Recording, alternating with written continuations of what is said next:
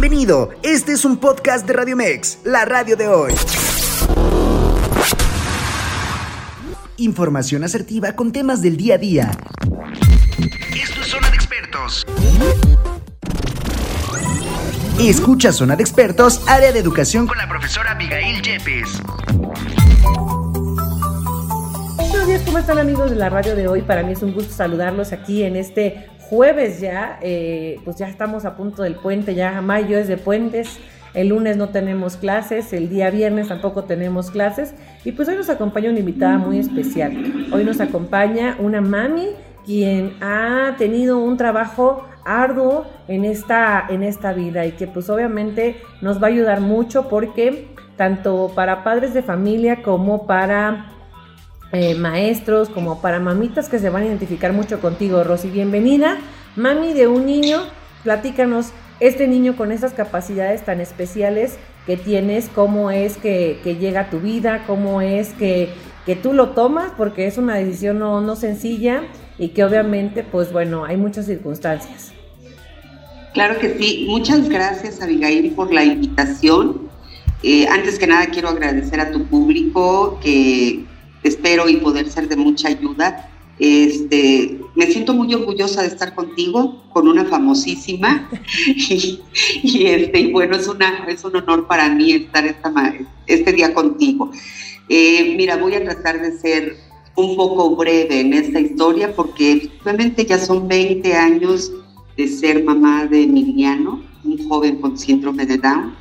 Y bueno, en 20 años pasa de todo pasa de todo desde el proceso de aceptación, el proceso de que dónde va a estudiar, eh, qué va a pasar el día que yo ya no esté. Entonces son, te llegan muchas, muchas ideas, ¿no? Entonces voy a tratar de ser un poco breve en la historia de la introducción y ahí nos vamos eh, preguntando y viendo qué es lo que, lo que consideramos o lo que consideras tú que a la gente le puede interesar todavía más.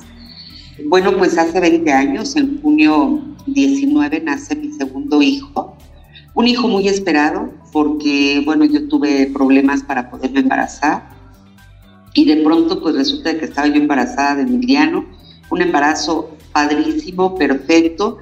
Yo ya con 35 años, nunca me hicieron la miocentesis. ¿Qué es la miocentesis? La prueba que te hacen del líquido amniótico y ahí pueden determinar que, este, si viene el pequeñito con alguna malformación o con alguna situación, en este caso sí podrían haber identificado el síndrome de Down. No me la hicieron, yo esperé a mi hijo como esperé a Jimena y justo, bueno, al nacer es que se dan cuenta de que Emiliano venía con síndrome de Down. en otro momento que me que, nos podamos ver, que podamos volver a intervenir en un espacio como este, platicar en historia de cómo es la noticia cuando te dicen que tienes un hijo con, con una discapacidad. Es un tema amplio, es un poco fuerte, porque abordas un duelo y muchas veces dicen, pero si él no murió, está vivo, sí, pero el duelo es que perdí, entre comillas, a un hijo sano, a un hijo normal. Entonces, esto es un proceso de duelo que en muchas ocasiones no logramos superarlo del todo porque te vas a tropiezos, tropiezos, tú no debes de parar, entonces no hay tiempo a veces para detenerte y decir, a ver qué está pasando con mi vida, ¿no? La mayoría de las mamis quedan en un alto en su vida, ya no se ven en el espejo, se peinan, se lavan dientes, pero la terapia, el doctor ya lo internaron y se pierde también, se fracturan sin querer algunas situaciones con los otros hijos y muchas ocasiones con el esposo. Los esposos se van por cigarros y ya no regresan. O pasa la situación de la separación dentro del hogar, porque la mami está volcada totalmente a atender al hijo que, en ese momento más lo necesita. Eh, afortunadamente, Abigail, yo cuento con un esposo maravilloso que me sostuvo desde el momento en que me dieron la noticia, que él no quería porque él ya la estaba padeciendo, ya la estaba sufriendo, Y era tanto que él decía, ya ella, ya no, o sea, con lo que yo traigo ya ahorita es suficiente, ¿no? Y habla de muchas cosas lindas, esa parte de mi esposo. Y aparte está mi hija, mi hija que le lleva cuatro años Emiliano y que esperó, esperó a su mamá, que su mamá lloraba, su mamá no estaba emocionalmente, estaba físicamente, pero yo estaba con Emiliano. Entonces, este, así transcurrieron los primeros meses. Afortunadamente a los cinco meses lo aceptan en Teletón del Estado de México, nosotros vivíamos en Tabasco, y fue empezar a viajar, a viajar durante cinco años. Eh, para mí fue una maravilla, es una maravilla Teletón. Yo sí creo en Teletón, somos una familia muy comprometida porque los resultados de lo que es ahora Emiliano tienen que ver mucho con la primera infancia, cuando fue bebé y la primera infancia. Me dieron un acompañamiento increíble y cuando yo empiezo a ver todo este apapacho dentro de Teletón, al año de nacido Emiliano, mi esposo me propone reunirnos con otras familias para empezar a compartir. Y entonces es cuando te das cuenta, Miguel, que vives en una sociedad y que tienes que trabajar en comunidad. No puedes hacerlo sola, mucho menos cuando te llega una misión de ese No hay para dónde hacerte más que hacer comunidad y buscas a tus pares, buscas a tus iguales. Y en ese camino te das cuenta que tus iguales les la están pasando peor que tú, o están más facturados, o necesitan más, y empieza entonces la asociación nos reunimos para platicar cómo había sido la noticia, qué estábamos haciendo. Me empecé a contactar con gente de otros países y bueno, pues este, empezamos, la, iniciamos eh, totalmente en ayuda a la comunidad de personas con discapacidad, de familias que estaban teniendo ya un hijo con discapacidad y empezamos con la asociación hace 20 años, al año de que nace Emiliano, hasta punto de 2021. Claro, y fíjate que aquí vamos a platicar, te voy a platicar, fíjate cómo son las residencias de la vida. Emiliano cumple años el mismo día que yo, el 19 de junio. Yo nací el 19 Por eso te jaló. sí, el 19 de junio del 88. Y es que fíjense que estábamos en un evento y, y yo veo a Rosy, veo que se acercan unas personas y veo a Emiliano, Emiliano muy respetuoso, Emiliano con tanta gente, porque también es un reto para los chicos con esta maravilla de capacidades el hecho de poderse enfrentar al mundo, porque si a veces a nosotros nos cuesta trabajo el hecho de vernos con más personas, el hecho de, comer, de estar en, grupos, pues para ellos es aún más sorprendente y para ellos obviamente es más complejo, pero él lo hubieran visto adaptadísimo. Y él, él como una estrella este, saludando, eh, conociendo a la gente y me llamó mucho la atención yo soy una mujer que de verdad, si ustedes me conocen en la calle, yo platico hasta con el perro, luego de repente en la calle, porque yo, yo soy así, de que de repente, ay, luego digo, ay, no, esto, lo otro. Y justo eh, los veo y me llamó la atención y le dije, yo me gustaría que participaran en, en, Radio Mex, porque creo que es algo bien importante y sobre todo lo que está diciendo Rosy, este proceso que se vive, que yo sí quisiera que en otro momento nos lo pudieras explicar, porque realmente este, es una situación bien, eh, bien compleja en el sentido de poder tener esta, eh, esta aceptación hacia lo que pasa con nuestros hijos, ¿no? Esta aceptación de lo que sucede, de lo que, de lo que trastorna, de lo que pasa, ¿no? Porque a veces, como dices, se olvidan las mamás, muchos papás exactamente salen, evaden de la responsabilidad no quieren eh, tener esta responsabilidad tan grande eh, de lo que es conllevar, porque si un hijo ya representa una responsabilidad y muchas veces se dan por vencidos de no estar, de no querer eh, compartir con la mamá, pues ahora cuanto más cuando existe una capacidad en donde hay que ponerle un mayor esfuerzo para que salga adelante, ¿no? Entonces, desgraciadamente, vemos una sociedad muy poco preparada, muy poco informada todavía respecto de estos temas. El que tú tengas una asociación, la verdad es que para muchos padres de familia, ayuda. Eh, eh, justamente, eh, de hecho lo platicábamos, yo en el colegio tengo un niño que tiene trastorno de autismo y la mami me decía, ¿no? ¿Con quién puedo acudir? Le digo, yo te voy a canalizar con ellos para que podamos tener este tema y para que podamos pues conocer un poquito más de las situaciones que, que, se viven actualmente, ¿no? Porque las escuelas no se tienen y lo platicábamos por teléfono previo al programa, porque no sabemos a dónde acudir, porque no hay información.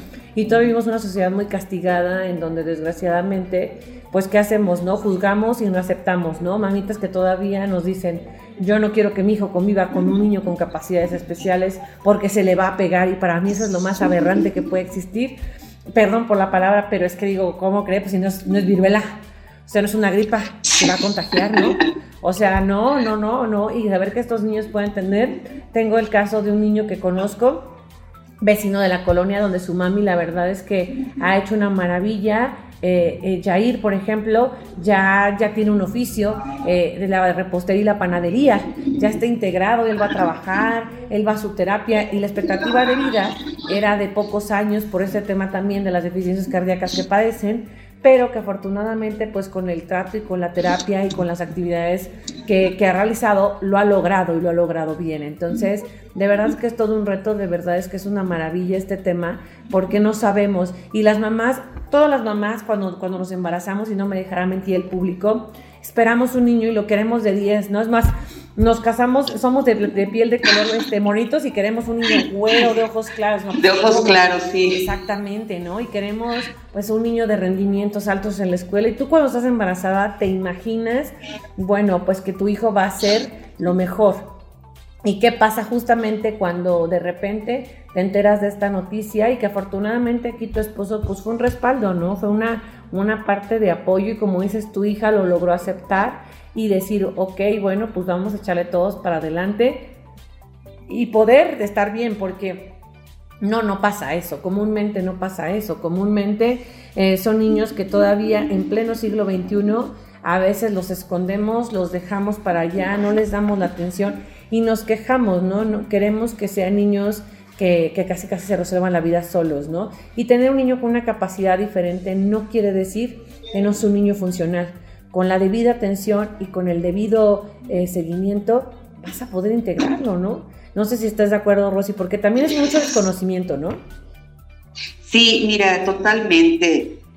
o sea, mencionabas hace un rato que la ignorancia, ¿no? O efectivamente, yo tiene mucho, mucho tiempo que, que decidí, empieza la asociación y entonces empiezo a hacer obras sociales y empiezo a visibilizar y empiezo a, darme cuenta que la forma en que nosotros tratáramos a Emiliano dentro de la casa era la, la imagen que íbamos a dar hacia afuera.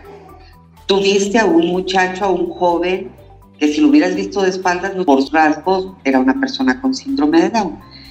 Pero esto sucede porque nosotros la inclusión la comenzamos en casa. Yo me quería venir a vivir de Tabasco, yo me quería venir a vivir a México, a meterlo a la Jordan Down, para mí todo era down, down, down. Y mi esposo, me dijo, eh, no, Emiliano se queda a vivir en Paraíso, es tabasqueño, y aquí es a donde él va a tener que aprender a vivir.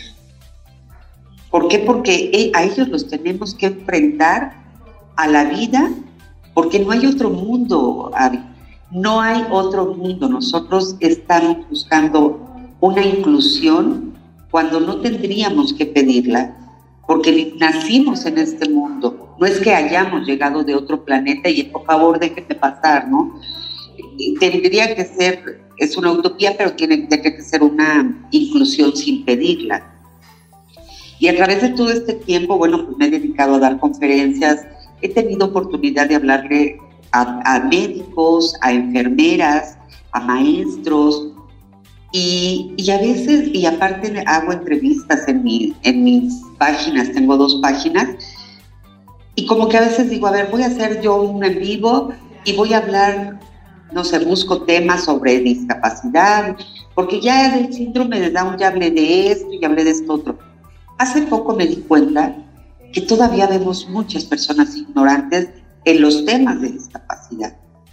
Y que yo puedo estar inmersa en este ámbito y aún así, día a día, mira, a mí me han llegado muchas personas con enfermedades raras que tienen que ver con la parte cognitiva, con la parte del aprendizaje.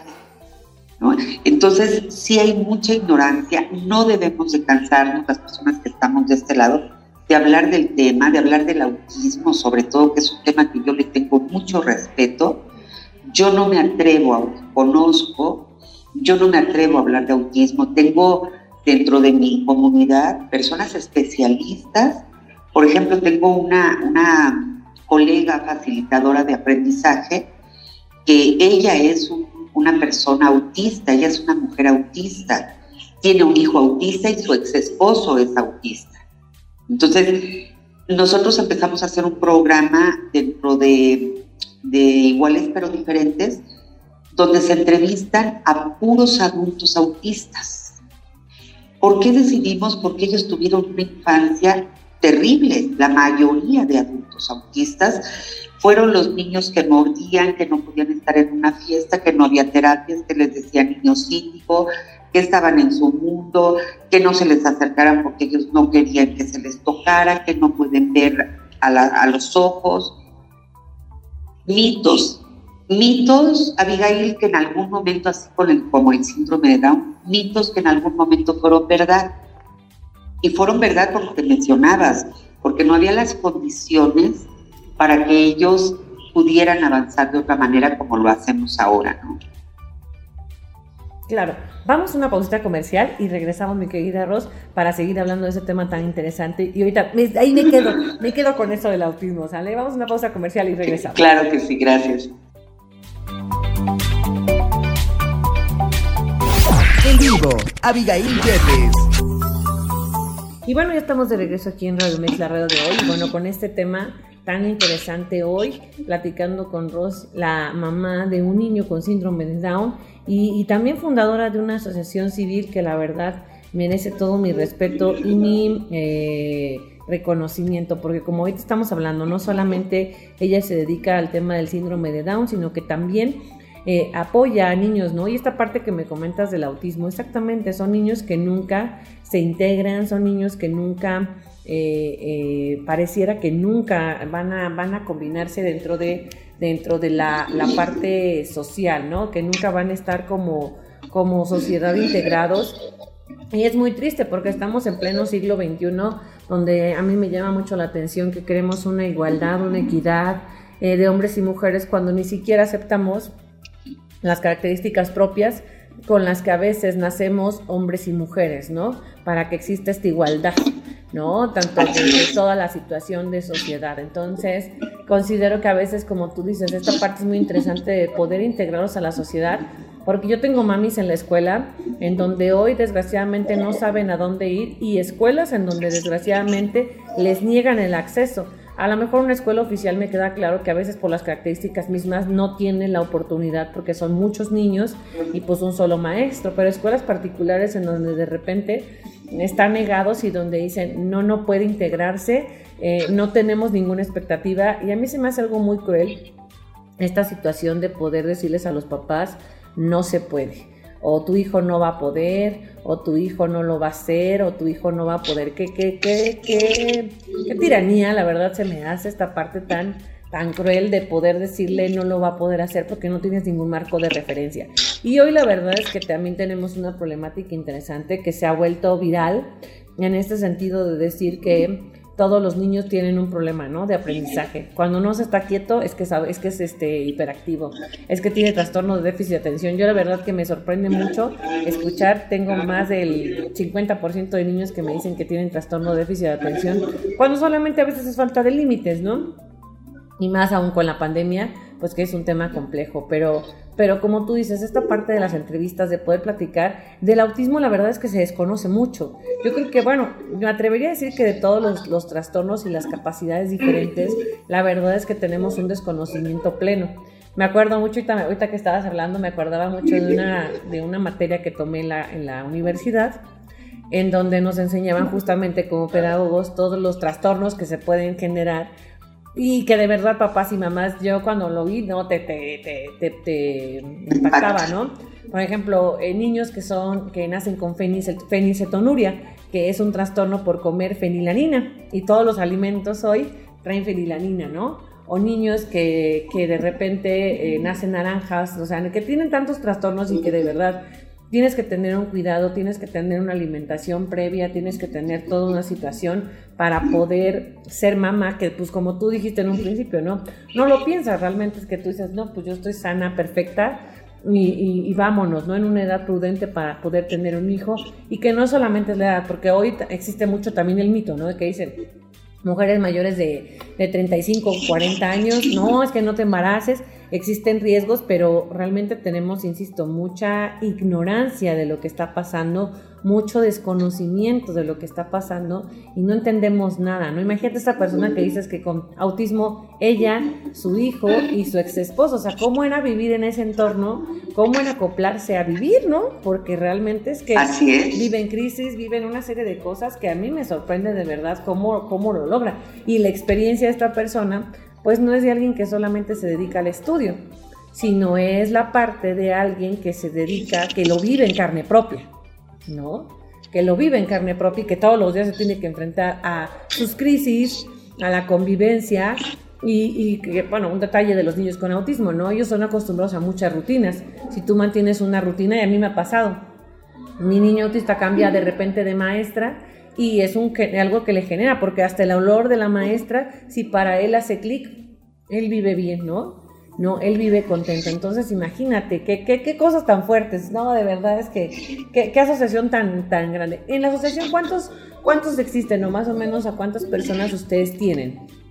Mira, Abigail, este, antes de responderte esta, esta pregunta, eh, quiero quiero comentar a, tu público, el tiempo se nos va rapidísimo y ahorita te voy a contestar, pero también quiero tocar el tema de el no puedo y este en el siguiente segmento creo que me gustaría hablar precisamente de qué podemos hacer con nuestros hijos, a dónde los podemos llevar.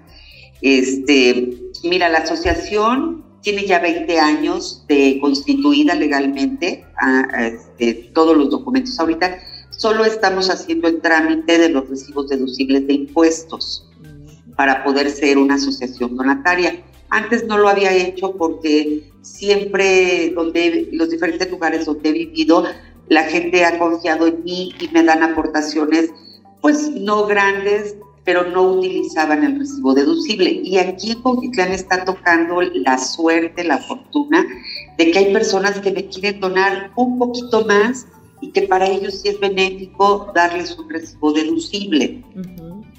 Tenemos trabajando ya 20 años, hemos trabajado en diferentes partes de la República y ahora aquí en Cuautitlán queremos dejar una huella grande porque yo soy de aquí de Cuautitlán, me fui 33 años y ahora estoy regresando. Entonces yo quiero que antes de trascender a donde me vaya a llevar Dios, quiero dejar una huella, una huella bien para el futuro de mis hijos, de Jimena y de Emiliano. Eh, entonces, bueno, y que, haya más comunidad. En enero apenas inauguramos nuestro centro de, de enseñanza y bienestar integral, así lo llamamos, porque todo lo que tú logres hacer por ellos tiene que ser en positivo y por el bienestar, ¿no? Y el bienestar integral es desde que te levantas cómo te levantas, con qué ánimo, eh, dormiste bien, eh, te vas a ver en el espejo, eh, el agua, o sea, es un bienestar que estamos buscando en ellos. Y ahorita, bueno, te digo, apenas empezamos en enero, ya tenemos ocho jóvenes.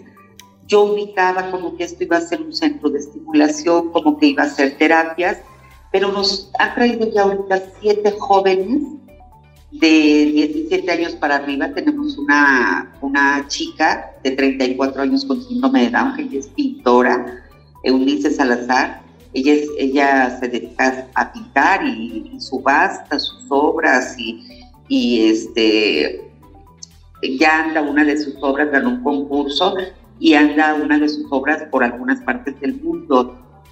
Y entonces ella, ella se dedica a esto pero la parte pedagógica, Abigail, como la lectura, la escritura, en ellos tiene que ser una constante, tiene que estarse reforzando. Entonces nosotros tenemos en esa área ahorita ocho chicos, pensamos tener cupo limitado porque no me gusta engañar, y también sería pensar así como que 30, no, las instalaciones no son tan grandes a menos que repartir ahí por turnos, pero nosotros queremos dar una, una atención efectiva, porque de hecho aquí estudia mi hijo y le estamos apostando a las artes.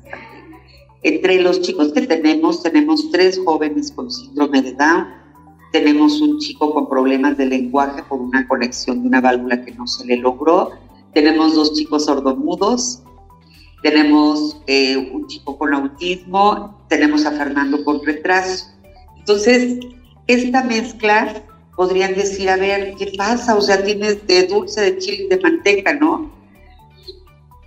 No sé si nos dé tiempo de entrar a lo que, a lo que quiero relacionar con esto de que por qué tengo de varios Asimismo tenemos área terapéutica, entonces tenemos una bebecita de un año que le estamos dando estimulación temprana, lenguaje ya, porque lenguaje los niños tienen que ser desde nacieron, ¿no? Empiezas con el lenguaje, empiezas con el masaje orofacial, preparación para, para los dientes, preparación para el habla. Entonces es todo un proceso y tenemos otros niños con problemas de lenguaje, sí pequeñitos de 3, de 4 años, que tienen mucho que ver con la pandemia. Esto sí tiene que ver mucho con la pandemia porque los cubrebocas pues, no nos permitían estar en conexión con ellos y ellos lo que veían era pues, poco, poco, a, poco hablar, ¿no? Ok, no creo que sí, pero mira, tenemos todavía eh, eh, unos minutitos para hablar. Tenemos cerca de 15 minutitos para todavía poderles decir al público por qué tienes de varios, por qué cómo, cómo está ese tema de, ser varios chicos y de hacer esta parte de, integrarlos, ¿no? De poder integrar estas capacidades diferentes, ¿no? Y que sea funcional. Sobre todo ese es el punto. Sí, mira, en primer lugar porque algo puso Dios en mí, que soy muy aventada. Y Tú mencionabas hace rato el que el no puedo. Yo como que me pierdo en esa palabra y aparte, bueno, no soy inventada, no soy únicamente mamá, sino de profesión estudié turismo, pero estoy, eh, tomé curso de lectura y escritura en eh, método Montessori, Duman, este, método troncoso. Eh, tomé una capacitación como maestra sombra, este, de, en lectura, escritura, soy terapeuta de estimulación temprana. Tengo una certificación como facilitadora de enseñanza y aprendizaje en casa. Qué bueno es el, la casa, sino el método de enseñanza y aprendizaje es una forma de vida. Y para ello se certifica uno, es una certificación de más de un año, donde pasas por muchas materias por qué es la epistemología, pasas por filósofos hasta pasar por pedagogos y a la par que yo estudié esta, esta certificación, estuve estudiando psicología educativa. Entonces todo, todo esto me ha dado las herramientas para pensar y decir, a ver si puedo. Y luego voy a hacer una, una relación para que nosotros nos imaginemos una selva, un lugar donde viven animales si hacen manadas, si buscan sus pares, pero tienen que convivir en el mismo lugar. Entonces yo dije, cuando llegaron unos papás fracturados con sus dos jóvenes sordomudos, que tenían más desde primaria, dejaron de ir a la escuela y que no saben leer ni escribir, y veo a los papás angustiados de a dónde llevar a sus hijos. Yo pasé por ahí, Abigail. Yo anduve con Emiliano y me cerraron muchas puertas de escuelas y entonces salía yo de la mano de mi hijo, yo invadida en lágrimas y mi hijo me volteaba a ver y no sabía qué pasaba, no sabía cuando, cuando yo lo había llevado a esa escuela y, le decía, mire Emiliano, ¿te gusta la escuela? Aquí vas a venir. Y cuando iba yo a la dirección y me decían, no, ¿cómo le explicas a tu hijo que ya lo ilusionaste? y que tienes para pagar la colegiatura de 50 pesos o de llevarlo en camión o lo que sea, y te diga no. Entonces, yo he pasado por situaciones bien duras donde, pues sí, le lloras y le lloras, pero mi papá me dijo cuando nació Emiliano, En el camino te vas secando las lágrimas, pero nunca pares. Entonces, si es, te secas las lágrimas y a lo que sigue, a lo que va, y después ahí lo asimilas, ¿no? Entonces, bueno, yo, yo hago esta comparación con los animales porque digo, bueno, tenemos que sacarlos adelante. ¿Y qué me trajo de bueno estos dos chicos? Que ahorita todos los demás están estudiando lenguaje de señas mexicanas. Porque a todos los demás les dije, ellos no escuchan ni hablan, es nuestra obligación como sociedad hacer algo por ellos. Entonces, todos vamos a hablar en señas. Y gesticulamos y, y tratamos de con las manos y con gestos comunicarnos con ellos. No sé si quieras comentarme algo. No, no, no, no, entonces la verdad es que... Es ¿Me sigo como hilo de media? Síguete como hilo de media, tú no te preocupes, síguete como hilo de media porque realmente este tema es bien importante que lo tomemos en cuenta porque como dices, ¿no? O sea, esta parte que nos vives en carne propia, que te digan en la escuela, no, no, o sea, no, aquí no puede, ¿no? Este, que tú ya el niño le dijiste, lo entusiasmaste, es bien difícil, la verdad, porque son duelos. No solamente viviste un duelo, sino vives duelos a lo largo de, tu, de, todo el proceso, porque son pérdidas, ¿no? Pero no, tú síguenos platicando. Sí, mira, este, entonces es donde yo voy aprendiendo que nosotros, los, los terapeutas, los pedagogos, quienes estudiamos psicología, tenemos la obligación de abrir, de abrir todo el, abanico de posibilidades. Si es necesario tirarnos al piso, si es necesario saltar, si es necesario lo que sea necesario para que ellos comprendan y aprendan, tenemos que hacerlo. En el tiempo en que, yo estuve estudiando sobre todo eh, la, la, certificación de enseñanza y aprendizaje, empecé a, empezó a interesarme mucho los conceptos concepto de educación, concepto de enseñanza, concepto de, aprendizaje, concepto de, concepto de, y me fui dando cuenta que a veces son conceptos mal aplicados.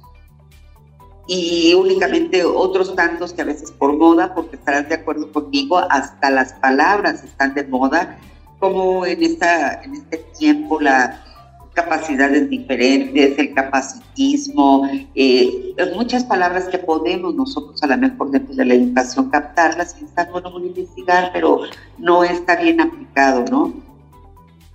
Eh, dentro de todo esto, yo aprendo a irme al fondo y ver de qué manera puedo jugar más con esas palabras. Y cuando caigo en cuenta que es una enseñanza y un aprendizaje mutuo, entonces es cuando digo, caray, cuánto aprendizaje estoy teniendo. Hay algo bien importante, Abigail, referente a dónde llevar a nuestros hijos. Cuando Emiliano estaba pequeño, que estaba en, una primaria de gobierno, Emiliano fue a escuelas regulares siempre, desde maternal, y luego decido meterlo a una de gobierno. Y lo decido junto con mi esposo porque la particular, más cuidados, les ayudan a ponerles el babero, les destapan el topper. Todo esto me angustiaba con Emiliano, que en la de gobierno no hay para destaparle el topper a 50 niños, ¿no? Y yo dije, mi hijo, ¿cómo le va a hacer? Eh, ¿Quién lo va a apoyar? Y me dijo mi esposo, él tiene que aprender, que se vaya a la selva. Y cuando me voy dando cuenta de todo esto, resulta de que pasa el decreto de todas las personas con discapacidad tienen derecho a ir a una escuela regular. Y yo me pongo feliz digo, qué padre, lo logramos ahora todos a la escuela regular. Al paso de los años, amiga, yo me di cuenta de que no es lo más óptimo. Es un excelente decreto, pero no todos los, los niños son para, para la, la escuela regular o para un campo. Si un chico tiene solventada la autonomía para poder ser independiente, entonces podríamos pensar que pueda ser. Pero si él no tiene control de esfínter y tiene siete años, si no sabe comer solo, si es una persona con autismo severo que tiene que ir acompañado de una maestra monitora o de una maestra sombra, eh, entonces que los papás lo piensen, Tú decías, es aberrante decirles no porque no puedo. Mira, Abigail, sí es aberrante, pero a veces es mejor una buena, una buena explicación y no soltar al papá. O llegué, estoy fracturada, a ver tú que, ok, me dices que no puedes aquí por esto y esto y esto, dime tú qué hago. Mira, tengo el contacto de una asociación, tengo el contacto de un CAM, te voy a transferir allá. Y entonces haces una comunidad y, y enlaces. Ahorita nosotros estamos recibiendo a un chico de Tepoztlán que está en una primaria, el chico tiene nueve años, no escribe, no lee, eh, no se está quieto, y, entonces él ya sabe que a su, mamá los estudios, pero ah, todo lo hablan delante de él. Entonces este pequeñito es el enfermito, es que él algo tiene. Y como él es el enfermito, entonces se deja, estira el pie para que le amarren la agujeta, estira la mano para que le den lo que él quiere, y en la escuela no lo pueden tratar igual. Es una escuela regular que tiene un SAER, no tiene límites. Entonces, ¿tú crees que tú puedes tener a un chico así? No. ¿Qué es lo que vamos a hacer nosotros como, como asociación? Lo, ya lo evaluamos, se le está tomando, hablamos con la mamá entonces, nos platica, nos sigues platicando del tema de este chico de, de Tepozotlán. Fíjate, qué difícil, ¿no? Para los papás, para la mamá, ¿no? Porque no puede hacer nada y como dice exactamente, la escuela no se puede hacer responsable de él. No, no tiene la capacidad, ¿no? Y como y acabas de decir algo bien importante y bien interesante, eh, determinar las capacidades, ¿no? La autosuficiencia. Si no tiene control de esfínteres, si no tiene control de muchas cuestiones, difícilmente lo vamos a poder aceptar en la escuela. A veces también en las escuelas nos critican de injustas, nos critican de que no aceptamos, pero bueno, creo que es una realidad lo que tenemos al frente, ¿no? ¿Qué es lo que tú nos dices justamente? Sí, mira, eh, te, mencionaba que tienen que ser tres ejes de intervención. En este caso tiene que intervenir el área terapéutica, eh, la familia, en este caso todo el entorno familiar, no es únicamente la mamá, y la escuela a donde se le vaya a llevar al niño y yo le decía, está bien que lo lleves en esa escuela regular de gobierno porque hay USAER. ¿Qué es lo que vamos a hacer nosotros, Abigail? Nosotros vamos a movernos a la escuela donde está él. Yo ya tengo una especie de convenio, de alianza con la supervisora de esa zona para que nos permitan estar interviniendo en la planeación que requiere este niño. Nosotros como terapeutas proponemos algunas estrategias y con USAID las vamos a empatar. ¿A qué me refiero con empatar? Si tú tienes a este chico con autismo y a lo mejor ustedes están viendo los volcanes o eh, ponle que sea de preescolar, están viendo el color amarillo y le, lo relacionan con las frutas, con las flores, con el sol. Eso mismo lo tiene que saber la terapeuta y eso mismo lo tienen que ver en casa si nosotros somos aislados, el objetivo se pierde porque entonces cada uno queremos echarle toda la carne al asador y decir, no, yo aquí, este es mi trabajo y ya. Pero ¿qué pasa si en la escuela están viendo el color amarillo y yo como terapeuta voy a ver el color rojo? Pues entonces es una confusión total en el niño. ¿no? Nosotros hacemos aquí evaluaciones eh, previas a recibirlos, o sea, ok, sí, pero necesitamos saber cómo viene entonces hacemos una evaluación pedagógica y una psicológica para ver de dónde vamos a partir. Y te digo, si, si el chico va a una escuela donde está yendo a escuela normal, bueno, pues entonces por fuerza nosotros como asociación vamos a estarlo coacheando. Con las escuelas de, de particulares, bueno, con ambas es, es un poco difícil, es un poco complicado que a veces acepten la intervención, yo lo entiendo, ustedes tienen sus planeaciones, sus programas, pero a veces es, es muy bueno, a veces hasta aceptar a la maestra monitora. La maestra monitora tiene una función muy específica. Yo he capacitado a maestras monitoras para algunas escuelas y, y finalmente la maestra titular lo agradece mucho. ¿no? Porque la maestra monitora no va a hacer el trabajo del niño ni va a intervenir con la actividad de la titular. La maestra monitora va a apoyar a buscar la página 87, a que tenga todo el material de trabajo para que la maestra pueda realmente hacer su intervención eh, perfecta, ¿no? Claro, y sobre todo, como dices, también el soporte de esta situación, porque a veces en los grupos son numerosos y no le da oportunidad a la titular de poder ver a los niños, ¿no? De poder estar en contacto, de poder atender lo que requiere para que el niño pueda tener esta parte, ¿no? O sea, de dedicar el tiempo. Fíjate que acá, por ejemplo, nosotros igual en el colegio implementamos esta parte de grupos exclusivos, porque al final de cuentas, si hablamos de una calidad educativa, hablamos de no tener 30, 40, ¿no? Para los particulares, pues obviamente es redituable tener 30 o 40, pero eh, por eso nos, nos atrevemos a aceptar niños con capacidades diferentes, uno por grupo, no podemos tener más porque obviamente los chicos eh, de edad preescolar requieren una atención y un cuidado. Aunado a esto, pues obviamente si hacemos este, esta valoración que tú haces como estos tres ejes, donde el chico qué es lo que trae, ¿no? Eh, todavía nosotros en la región donde estamos en Zumpango, pues falta mucho, porque la verdad es que no hay tanta información y tampoco centros donde puedan acudir. Lo que queda más cerca es Pachuca, pero cerca entre comillas, porque ya hablar de Pachuca pues sí es bastante lejecitos, ¿no? Entonces aquí es donde nosotros justamente queremos esas alianzas para poderles brindar a los chicos este, este, este brinco, ¿no? Que, que la, porque somos preescolar, estancia infantil, puedan brincar una primaria, ¿no? Porque los papás nos preguntan, bueno, ¿y a qué primaria vamos? ¿O a dónde, qué es lo que sigue, ¿no? Ahorita ya identificó ciertas letras, identificó todo, pero hacia dónde nos vamos a, mover, ¿no? Pero bueno, vamos a una pausa comercial, y queda arroz, y regresamos. El tiempo en el radio se pasa muy rápido. Aquí a la radio de hoy. En vivo, Abigail Yepes.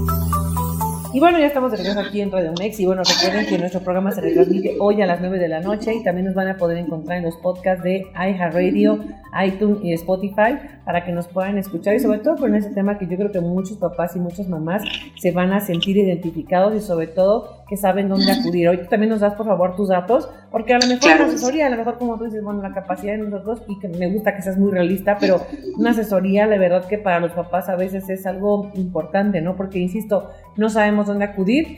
Al principio del programa comentábamos la parte donde tú decías, bueno, yo pude ingresar a Teletón. Muchos pequeñitos no tienen esta fortuna de poder ingresar o la economía, ¿no? Para poder tener. Y nos vamos adaptando casi, casi a lo que, pues a lo que nos, nos toque la vida, ¿no? Y pues bueno, estas condiciones, por eso es importante, como la pequeña que me dices recién nacida, que ya le están dando estimulación, pues es lo que marca la diferencia entre una integración social, entre un desarrollo social y entre que el chico pues quede, que, nos imaginamos, ¿no? Yo creo que va a ser muy pronto lo que voy a comentar, que cuando tenemos un hijo con discapacidad, nos lo imaginamos como que ya es como un mueblecito que ya no puede eh, eh, tener, ¿no? Que ya no... Eh, ya no lo puede poner. Entonces, esa es una parte bien importante, ¿no? Así es que para los papitos que, creen que no, no hay solución, pues sí, Pero a ver, continuamos con este tema, para que tú nos digas en este último bloque. Sí, gracias, Abigail. Sí, mira, me das la pauta para, para muchas cosas, ¿no? Y sobre todo, tú teniendo una escuela, eh, entras en conflictos de decir, híjole, lo recibo, no lo recibo, siento feo, pero mira, eh, tenemos que ser realistas, claros, objetivos y muy honestos. No podemos ser todólogos no podemos ser todólogos. Tus, maestros a la mejor, bueno, tienen una licenciatura en educación este, preescolar. Claro.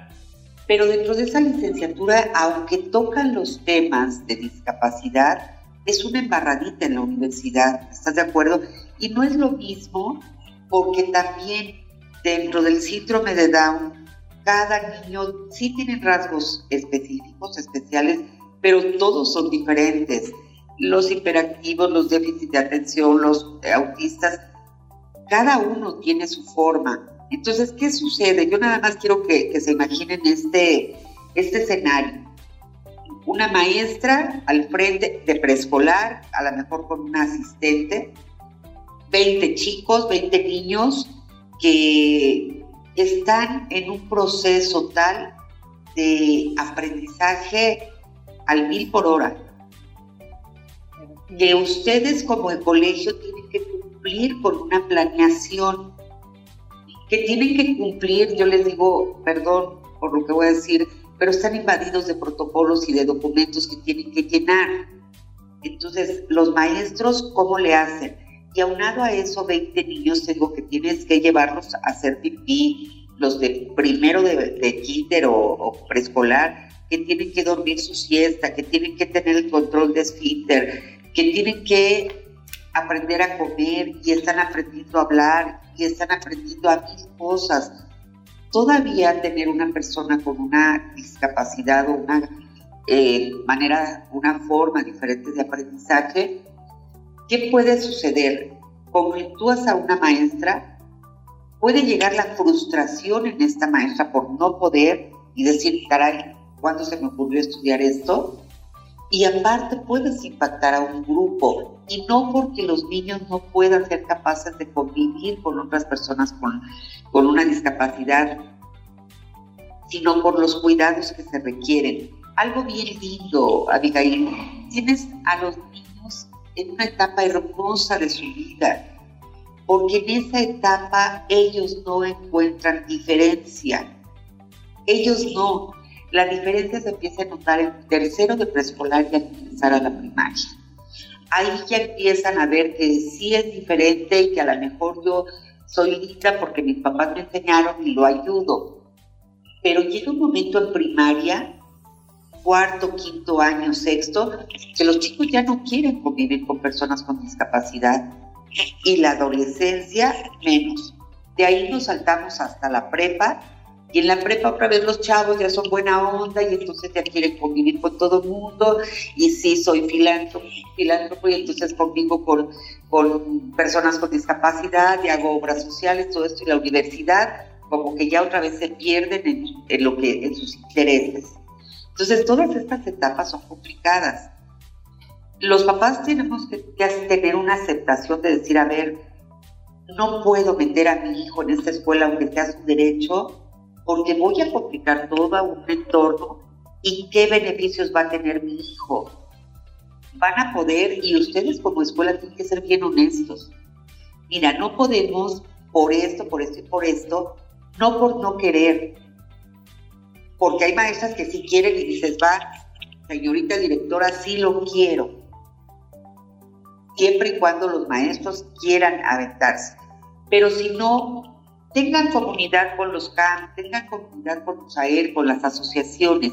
Y para eso entonces habrá una intervención.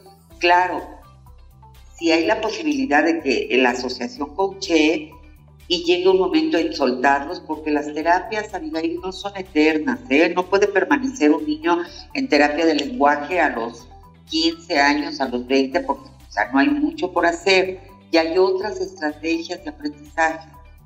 ¿no? Entonces, aquí los papás, yo sí los invito a que seamos conscientes de para qué lugar es nuestro hijo. Si es para un CAM, lo meto a un CAM y voy y pregunto, qué me corresponde hacer. Si lo voy a meter a una escuela de gobierno, voy a ir y voy a preguntar, pero también voy a informar cuál es la condición de mi hijo y cuál es su forma de aprendizaje, porque eso lo sabemos los papás. Entonces, es aquí por fuerza que tenemos que hacer alianzas, por fuerza. Quienes podemos hacer aprendizaje en casa, educación y aprendizaje en casa, lo haremos pero si no, mejor hay que ser bien honestos y llevar a nuestros hijos a los lugares a donde les corresponde. No podemos hacer más. Claro, sobre todo fíjate que te acabas de decir algo bien interesante como escuelas también que tenemos que también ser sinceras en el qué vamos a lograr. Porque, por ejemplo, ¿no? no podemos comprometernos a lograr cosas que a lo mejor no tenemos porque no contamos con los recursos necesarios, ¿no? Eso también es algo bien interesante para los papás que a veces eh, queremos decirles eh, que, puedan lograr y que puedan hacer, pero no se puede, ¿no? A lo mejor yo, por ejemplo, los pongo a conocer durante el preescolar las letras, o sea, hacer algunos trabajos a desarrollar la psicomotricidad y hasta ahí me quedo, pero ya para algo más profundo, como tú bien lo dices, necesitamos hacer este enlace, esta canalización hacia las vías adecuadas. Exactamente, no siempre lo vas a mantener porque tiene que desarrollar el lenguaje en cierto periodo porque tiene que haber un avance, si no, no está habiendo un avance y ahí tenemos una complicación, ¿no? Entonces, es algo que tú nos dices y bueno, Ros, antes de irnos, porque nos quedan por ahí dos minutitos al aire, platícanos dónde te podemos encontrar, dónde los papás te pueden buscar, porque creo que una asesoría siempre es buena y sobre todo de gente que ya se ha especializado en el tema y que hay muy pocas. Realmente es que hay muy pocas en la, en la demarcación y que también brindan esta efectividad, ¿no? Yo cuando tú me decías que hoy hay, hay donantes que quieren dar un poco más, eso habla de un trabajo serio, habla de un trabajo en donde están dándote la confianza y porque hay un resultado, ¿no? Porque desgraciadamente también existe mucha charlatanería, estafan a los papás y pues uno ya que se mete en ese tema y que a lo mejor ya lo aceptaste y que sí me gustaría que tuviéramos otro programa, yo de nomás te comprometo para este mes de, de mayo que viene el Día de las Mamás, yo creo que sería un tema bien, bueno, después del Día de las Mamás, hablar un tema bien importante, ¿no? Porque festejamos a todas las mamás, es un privilegio ser mamá, pero es un proceso también, y cuando tienes un niño con capacidades diferentes es un proceso. Entonces a mí me gustaría comprometerte a que si nos, nos dijeras y nos platicas este proceso, porque, porque yo lo sé, ¿no? Yo de repente nació mi pequeño, nació mi pequeño dos años, hoy ya nació con el cordón umbilical eh, eh, enredado en el, en el cuello, y al momento que le hacen eh, la prueba de Apgar sale con 7.9 y me decían, bueno, pues eso puede significar un pequeño retraso en sus capacidades porque obviamente estaba eh, faltándole el oxígeno, lo cual afortunadamente en esta situación de mandarlo a la estimulación temprana, bueno, de que ir con la estimulación temprana, el maternal y todo, pues es un niño normal que no tuvo problemas.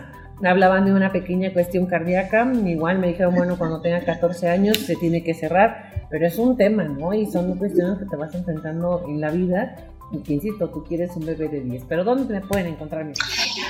Mira, físicamente estamos en Cuautitlán, México, estamos en Avenida La Joya, enfrente del Deportivo Bicentenario, eh, a un costado de un parque ecológico y en la esquina queda la Antirradio. Y en las redes sociales, mi, Facebook, que les digo ahí, ese es mi currículum, eh, el personal es Rose Navarrete Montoya y tengo dos páginas. Una es la de Dame tus manos Asociación Civil, que ahí subo todo lo que está pasando con la asociación. Y tengo una página que se llama Iguales pero Diferentes. Esta página está dedicada al servicio social y a las entrevistas, a darle voz a las familias que tenemos hijos con discapacidad.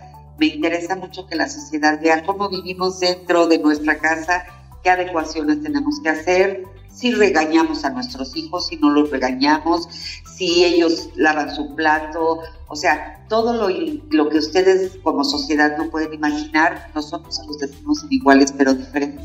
pues muchas gracias, mi que tengas un extraordinario día. Yo te agradezco mucho este espacio y nos vamos a seguir viendo en el público porque definitivamente hay que aprovechar este tipo de información y sobre todo personas que de gran corazón se dedican a hacer esta parte. Y bueno, pues tenemos también pendiente la fiesta de Emiliano y yo de sacar nuestros cumpleaños porque pocas, pocas personas eh, me he encontrado en la vida que es que mi Rock, muchísimas gracias de verdad. Que tengas un extraordinario día. Yo les deseo un extraordinario jueves y recuerden que aquí nos vemos en Radio Mex, la radio de hoy. En vivo, Abigail Jeffes. Escúchanos las 24 horas del día, los 365 días del año por www.radiomex.com.mx. Gracias por acompañarnos. Esto fue un podcast de Radio Mex, la radio de hoy.